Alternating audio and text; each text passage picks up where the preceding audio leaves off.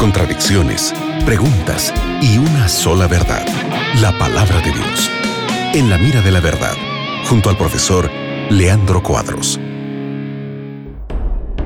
¿Cómo están queridos amigos de la radio Nuevo Tiempo? Mi nombre es Nelson que estoy junto al profe Leandro Cuadros, aquí este programa que es tu programa en la mira de la verdad, donde respondemos preguntas con la palabra de Dios y quien responde es el profe Leandro Cuadros. ¿Cómo estás Leandro?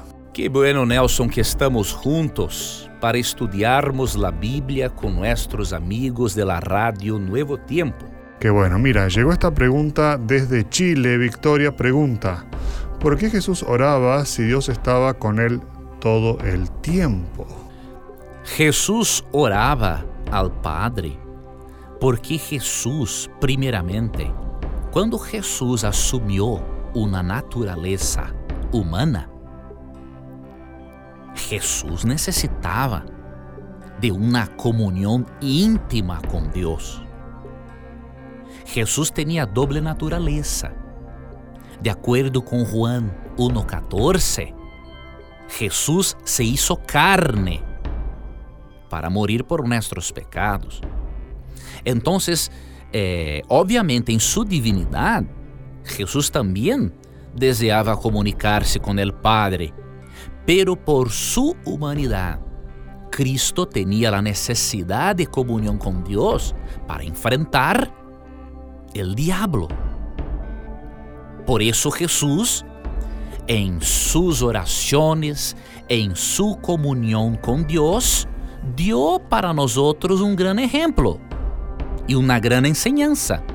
Se Jesus, um ser divino humano, necessitava de oração para vencer as tentações de Satanás, imagines nós outros.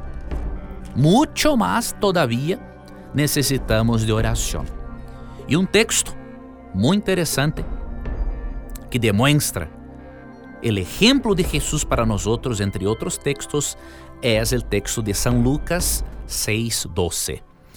En aqueles dias, ele foi ao monte a orar e passou a noite orando a Deus. Jesus necessitava, em sua condição divina humana, del poder de Deus para cumprir com seu trabalho de Messias. Necesitaba de la comunión con Dios para vencer Satanás en el gran conflicto. Y si Jesús, el Jesús divino humano, necesitaba orar mucho, nosotros más todavía.